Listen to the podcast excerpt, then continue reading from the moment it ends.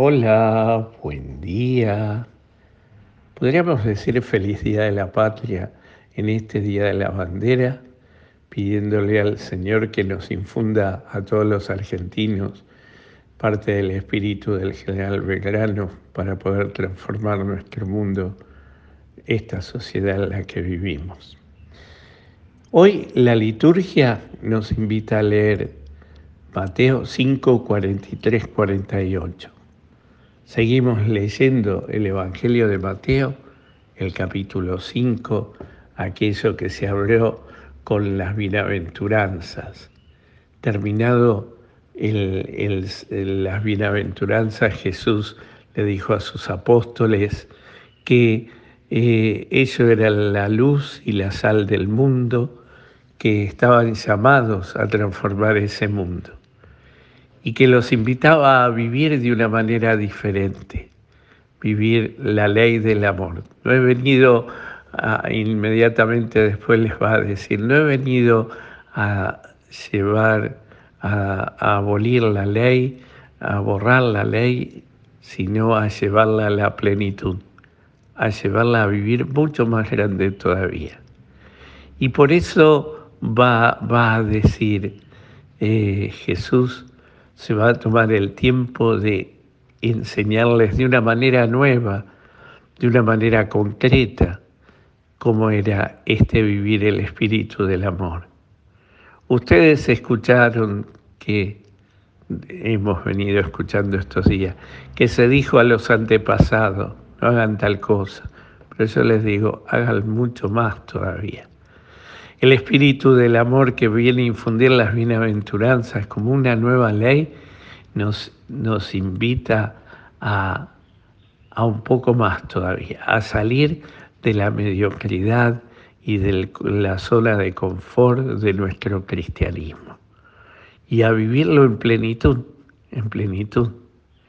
Y por eso el Evangelio de hoy, el Evangelio de hoy que Jesús nos invita no solo a amar al prójimo, sino no solo al que, al que conozco, no solo al que con quien me llevo bien, a tu amigo, mi amigo, sino mucho más todavía, mucho más, a vivirlo, no solo amar a tu amigo, ama incluso hasta a tu enemigo.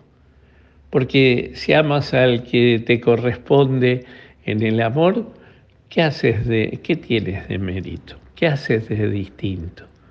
Eso lo hacen los publicanos, y, los fariseos. Hacen, no hacen lo mismo los paganos. Si le das al que te, te, te devuelve, no hacen lo mismo los paganos. El Padre del cielo hace llover sobre justos y pecadores. El Padre del cielo, nuestro Padre, atiende a todos, a mí y a todos. Y entonces eh, tiene un amor exquisito para con todos. porque nosotros no tenemos, no tenemos ese mismo, esa misma manera? Fijémonos, esto me remonta a la parábola del hijo pródigo. ¿Se acuerdan ustedes? Aquel hijo menor que se va de la casa, malgasta los bienes y vuelve y el padre lo recibe. Y el hijo mayor, que con su envidia y su recelo no quiere entrar a la fiesta, pero el padre sale a buscarlo. En esa parábola muchas veces nos detenemos en ver las actitudes de los hijos y en realidad tendríamos que aprender a contemplar las actitudes del padre.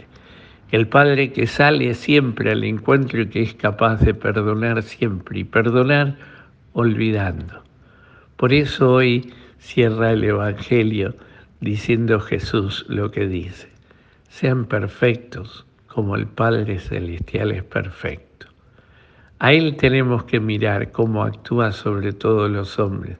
A Él tenemos que mirar lo que pedimos y cómo le pedimos que Él actúe en nuestra vida.